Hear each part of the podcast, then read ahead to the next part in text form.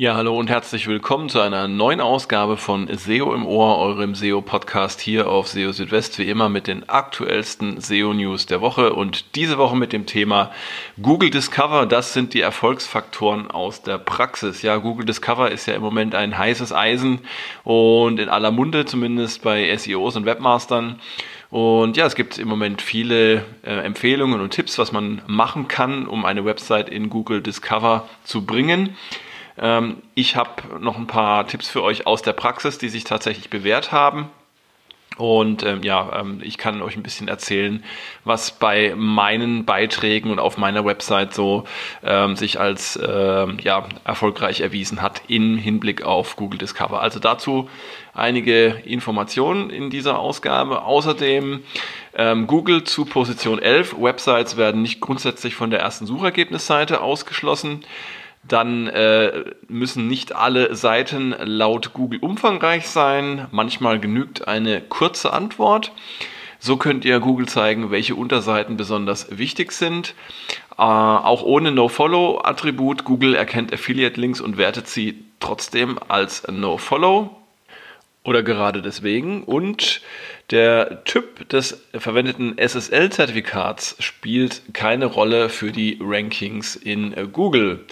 Ja, fangen wir heute gleich mal mit der Titelmeldung an, beziehungsweise mit dem, ja, mit dem Kern ähm, der heutigen Ausgabe. Und zwar geht es um Google Discover. Google Discover, der ehemalige Google Feed, ähm, genießt ja zurzeit sehr viel Aufmerksamkeit, vor allem unter SEOs und Webmastern. Warum? Ganz klar, weil man über Google Discover jede Menge zusätzlichen Traffic generieren kann und zwar manchmal sogar noch deutlich mehr als über die, ja, über die organische Suche. Das ähm, kann ich also auch aus eigener Erfahrung bestätigen. An guten Tagen ähm, kann also der Discover Traffic ein Vielfaches ähm, des Suche-Traffics betragen. Und klar ist natürlich dann, dass ähm, Webmaster und SEOs ein Interesse daran haben, in äh, Google Discover zu erscheinen mit ihrer Website oder mit ihren Websites. Und ähm, es gibt ja eine Reihe von Empfehlungen, ähm, die man beachten sollte, ähm, wenn man in Google Discover gelistet sein möchte. Ähm, und die sind auch allseits bekannt. Dazu zählen zum Beispiel ähm, die Empfehlungen oder Kriterien für Google News. Ähm, einmal ist es äh, Transparenz zu schaffen, wer auf einer Website publiziert. Hier sollte man also Hintergrundinformationen liefern und möglichst auch äh, Kontaktdaten zu den Autorinnen und Autoren angeben. Man sollte außerdem darauf achten, dass nicht zu viele Anzeigen auf den äh, Seiten erscheinen, insbesondere nicht äh, im oberen Bereich. Man sollte zudem äh, keine vertraulichen oder persönlichen Daten veröffentlichen und auf die Wahrung des Urheberrechts achten. Tabu sind natürlich gewaltverherrlichende Inhalte. Ähm, man sollte keinen Hass verbreiten und keine Anstiftung ähm, zu illegalen äh, Taten ähm, veröffentlichen. Das versteht sich, denke ich, auch von selbst. Und äh, ebenso selbstverständlich ist es kein Spam, kein Malware oder kein Cybermobbing ähm, zu publizieren. Ja, das sind so ein paar Grundkriterien. Das alleine reicht natürlich noch nicht. Ähm, es kommen noch einige es kommen noch einige ähm, technische Faktoren hinzu, die sich begünstigend auswirken können. Einmal ist es die Verwendung von AMP oder äh, von AMP, also ähm, von äh, diesem schlanken Format, das äh, von Google auch ähm, ja, vorangetrieben wird und das äh, schnelle äh, Websites ermöglicht, vor allem im mobilen Umfeld. Der Einsatz großer Bilder mit einer Breite von mindestens 1200 Pixeln kann sich ebenfalls begünstigend ähm, auswirken. Im Zusammenhang mit Bildern solltet ihr darauf achten, dass ihr das Max äh, Image Preview ähm, setzt für eure Seiten und zwar auf Large, ähm, damit die Bilder in Discover äh, und in der Suche groß dargestellt werden können. Wichtige Voraussetzung ist natürlich auch Mobilfreundlichkeit. Discover ist ähm, ein Dienst, der auf Mobilgeräten läuft und ähm, ohne Mobilfreundlichkeit geht da gar nichts. Das sind so ein paar technische Eckdaten und natürlich sollte eine Website für Google vertrauenswürdig sein, um in Discover erscheinen zu können. Und ob eure Website in den Augen von Google vertrauenswürdig ist, könnt ihr anhand der Rankings äh, eurer Website ablesen und schaut da am besten einmal, gibt es für wichtige Keywords gute Platzierungen in den Top 10 oder habt ihr sogar für einige Keywords ähm, Suchanfragen ähm, ein Featured Snippet, dann sind das schon mal sehr gute Voraussetzungen, damit eure Website auch in Google Discover erscheinen kann. Ja, aber jetzt ähm, jenseits von diesen Dingen, die ja schon ähm, relativ häufig auch ähm, durchgekaut wurden, noch ein paar Praxiserfahrungen ähm, von mir. Und zwar ist es tatsächlich so, ähm, ihr müsst schauen, was ähm, wirklich die Interessen eurer ähm, Nutzerinnen und Nutzer, eure Besucherinnen und Besucher sind. Und ähm, daraufhin müsst ihr dann eben die passenden Inhalte veröffentlichen. Es ist also so, dass es ähm, innerhalb eines Themengebiets ähm, viele weitere Unterteilungen gibt, wie zum Beispiel im Bereich Suchmaschinenoptimierung, SEO. Ähm, gibt es Unterthemen wie praktische Tipps zur On-Page-Optimierung.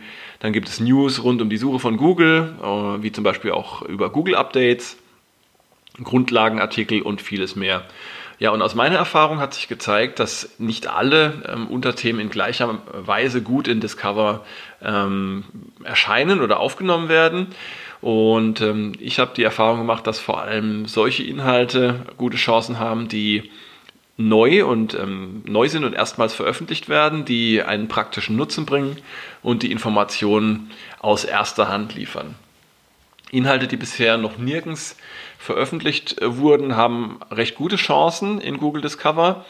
Ähm, wenn es aber zu einem äh, Thema schon ähm, einen äh, veröffentlichten Artikel gibt ähm, und das vor allem auch schon in der Sprache, in der ihr auch veröffentlicht, dann äh, sind die Chancen für einen Platz in Discover etwas schlechter, denn Google bevorzugt dann meist den äh, zuerst veröffentlichten Beitrag.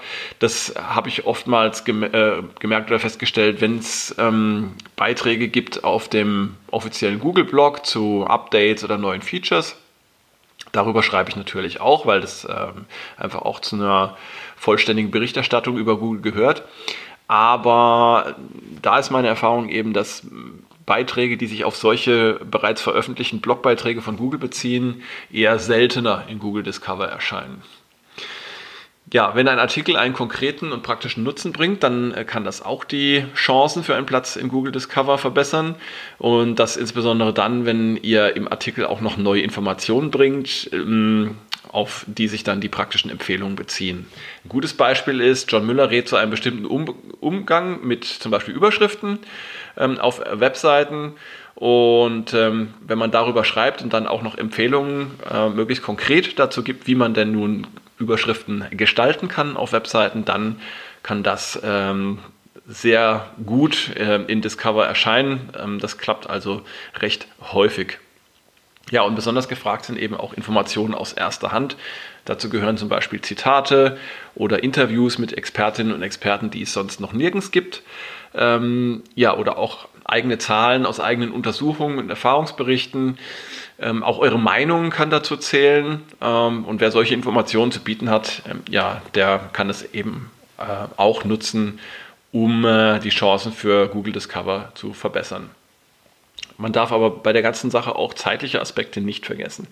Ähm, die Frage, ob äh, ein Beitrag in Google Discover erscheint, ähm, ist tatsächlich auch von zum Beispiel Wochentagen abhängig. Also ich habe die Erfahrung gemacht, dass äh, Beiträge zum Thema Suchmaschinenoptimierung SEO am Wochenende eher selten bis gar nicht in Discover erscheinen, an Werktagen dagegen durchaus. Ähm, auch Beiträge, die man am Wochenende geschrieben hat, die können dann an ein oder zwei Werktagen später in Discover erscheinen. Aber am Wochenende scheinen die Menschen einfach andere Interessen zu haben als SEO und Suchmaschinenoptimierung.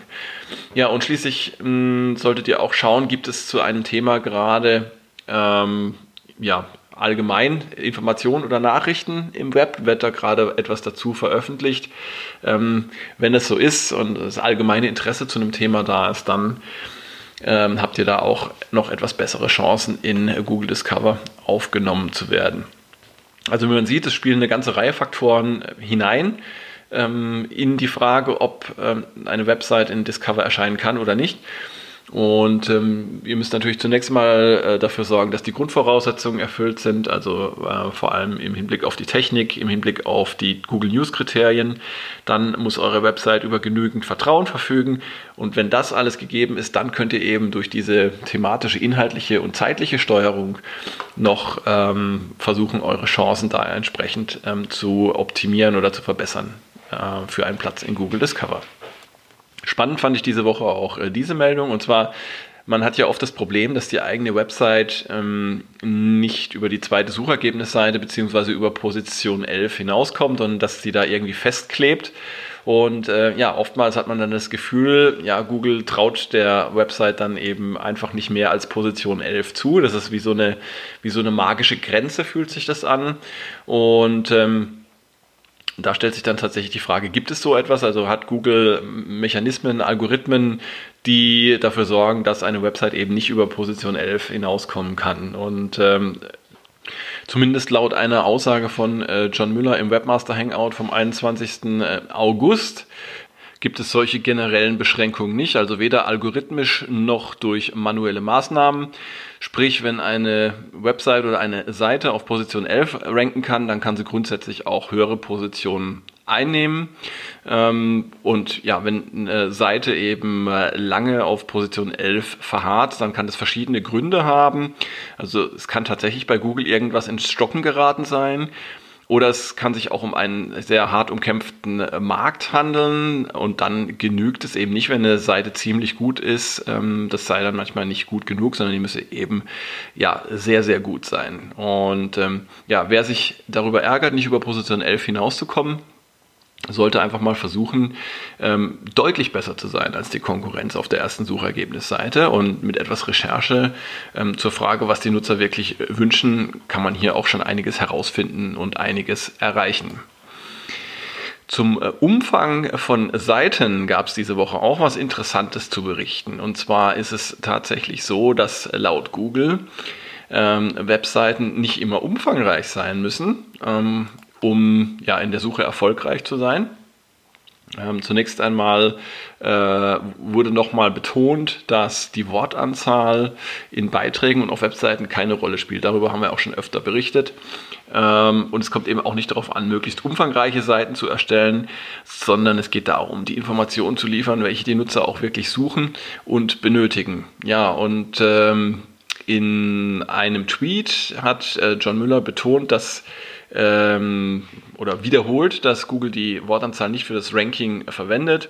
Ähm, man könne allerdings selbst die Wortanzahl als Richtlinie nutzen, ähm, sofern das zur Erstellung besserer Inhalte führt. Und äh, ja, mit der Wortanzahl würde es sich entsprechend verhalten wie mit Meta-Keywords. Google verwendet sie nicht, aber man kann sie verwenden, um äh, sich zu fokussieren.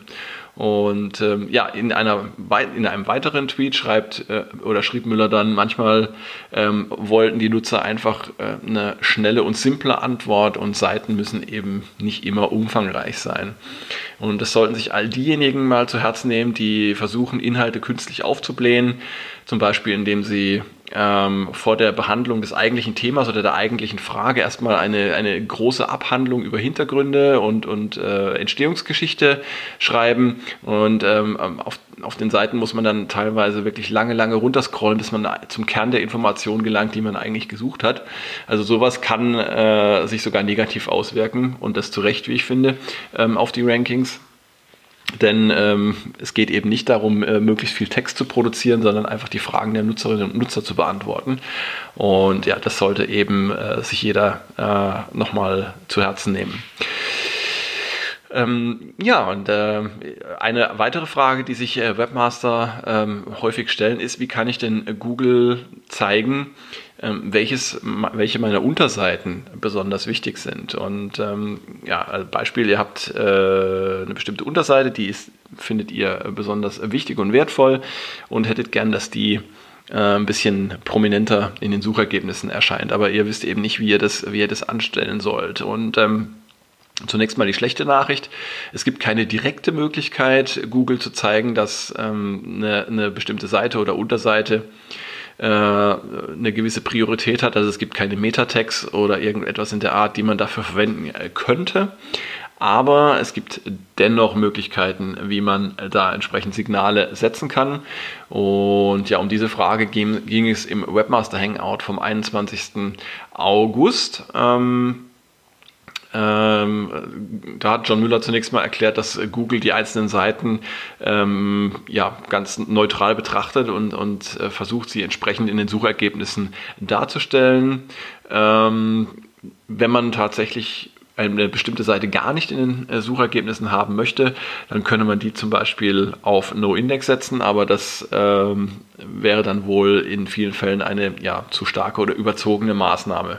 Und eine Alternative, die äh, Müller empfahl, ist ähm, einfach die interne Linkung, Verlinkung so zu gestalten, ähm, dass sie der Bedeutung der einzelnen Seiten entspricht. Und äh, das kann man machen, zum Beispiel, indem man bestimmte besonders wichtige Seiten direkt von der Startseite aus verlinkt ähm, und äh, dass man sicherstellt, dass die wichtigen Seiten einer Website auch ähm, äh, sichtbar sind entsprechend. Es äh, gibt aber wie gesagt keinen Meta-Tag oder andere strukturierte oder strukturelle Maßnahmen, ähm, um direkt auf die Bedeutung von Seiten ähm, hinzuweisen. Ja, und was ich euch da in dem Zusammenhang empfehlen möchte, ist tatsächlich die ähm, interne Verlinkung eurer äh, Seiten anhand des internen PageRanks zu überprüfen. Ähm, den könnt ihr ganz normal, äh, ganz normal ist gut, also den könnt ihr relativ einfach äh, berechnen ähm, mit dem PageRank-Algorithmus. Ähm, der funktioniert im Grunde so, wie, wie er auch für das gesamte Web funktioniert, äh, bloß eben ähm, reduziert auf die Unterseiten eurer Website und wie das Ganze funktioniert. Dazu hatte ich vor einiger Zeit auch schon mal eine Anleitung veröffentlicht hier auf SEO Südwest. Ich habe euch den Beitrag dann auch nochmal ähm, im entsprechenden Artikel verlinkt. Dann könnt ihr könnt ihr euch das anschauen. Ähm, ihr braucht im Prinzip nur ein Tool, mit dem ihr eure Website crawlen könnt. Und dann äh, könnt ihr diese Daten in ein anderes Tool reinschmeißen, äh, äh, entsprechend, was euch dann ähm, iterativ mit, mit Hilfe eines, äh, ja, einer entsprechenden Bibliothek äh, den internen PageRank äh, berechnet. Also es geht recht einfach, auch wenn es jetzt etwas kompliziert klingt. Ich habe das auch schon einige Male durchexerziert. Äh, Probiert es einfach mal aus und dann seht ihr auch schnell, ob die Seiten, die euch wirklich wichtig sind, auch tatsächlich ähm, über die entsprechende interne Verlinkung verfügen. Anderes Thema, jetzt geht es um Affiliate-Websites bzw. um Affiliate-Links. Fand ich auch spannend diese Woche. Wusste ich noch nicht, dass ähm, Google tatsächlich ähm, Affiliate-Links als No-Follow wertet und zwar auch dann, wenn ihr kein Well No-Follow gesetzt habt für diese Links. Also anscheinend ist, ist es wirklich so, dass diese Affiliate-Links ähm, relativ einfach erkennbar sind für Google, insbesondere von, wenn sie von großen Anbietern wie zum Beispiel Amazon oder so stammen. Ähm, dann äh, ja, werden die Links automatisch als No-Follow gewertet und ähm, äh, wie kam es zu dieser ähm, Information? Ein ähm, Nutzer oder Webmaster hatte gefragt, ob es ein Problem sei, dass er auf einigen alten Affiliate-Websites seine Affiliate-Links nicht mit NoFollow oder äh, Sponsored, glaube ich, war es, gekennzeichnet. Ähm, Entschuldigung, gekennzeichnet hätte. Und ähm, ja, Daraufhin die Antwort äh, von äh, John Müller, dass ähm, Google eben das automatisch erkennt und dass er sich da wohl keine Sorgen machen müsse. Ähm, er riet aber auch gleichzeitig dazu, dann äh, neue Affiliate-Links dann dennoch mit, ähm, mit No-Follow oder Sponsor zu kennzeichnen, denn das ist die empfohlene Praxis und der richtige Weg, das, das eben zu tun. Genau, aber finde ich spannend, dass ähm, Google da also auch in der Lage ist, das automatisch durchzuführen, in den meisten Fällen zumindest. Und jetzt noch was zum Thema ja, ein bisschen zum Thema Technik. Äh, es geht um HTTPS bzw. um SSL-Zertifikate. Ähm, ja, HTTPS ist ja bekanntlich ein, zumindest ein leichter äh, äh, Ranking-Faktor bei Google. Es gibt also einen leichten Ranking-Boost für Seiten, die unter HTTPS laufen. Abgesehen davon, dass heute ja sowieso HTTPS als Standard angesehen werden sollte und ähm, Seiten ohne HTTPS ja wirklich inzwischen ein Sicherheitsrisiko sind in vielen Fällen. Ähm, ja, und zu der Frage HTTPS-Websites, äh, da gibt es ja die Möglichkeit, verschiedene Arten von Zertifikaten äh, zu verwenden, die unterschiedlich aufwendig sind und auch unterschiedlich viel Geld kosten. Ähm, Und ähm, genau, äh, da geht es jetzt, äh, es gibt also die, es gibt im Grunde drei große Gruppen von, ähm, von SSL-Zertifikaten. Es gibt das sogenannte Extended Validation Zertifikat. Ähm, das sind die aufwendigsten und teuersten Zertifikate. Und bei Websites mit einem solchen Zertifikat erscheinen in der Adressleiste also äh, des Browsers neben dem Vorhängeschloss auch der Name des Unternehmens und das zugehörige Land. Ähm, und um ein solches Zertifikat zu erhalten, muss der Antragsteller auch einen sehr aufwendigen Prozess durchlaufen. Da wird dann ähm, auch die Identität überprüft und ähm, entsprechend teuer sind diese Zertifikate auch. Ähm, ähnlich teuer sind äh, sogenannten Organization Validated Zertifikate.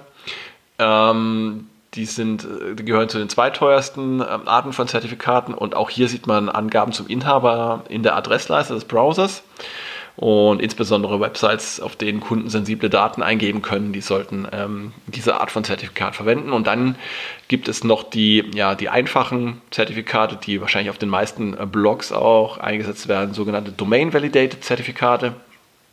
Ähm, die kriegt man also auch ähm, manchmal äh, für, für wenig Geld oder also ab und zu sogar kostenlos beim Hosting-Provider. Ähm, auch diese Zertifikate sorgen für eine Verschlüsselung, aber es wird zum Beispiel kein Name des Unternehmens angezeigt. Ähm, ja, und ähm, alle drei Arten von Zertifikaten sind für Google aber im, im puncto Ranking gleichwertig.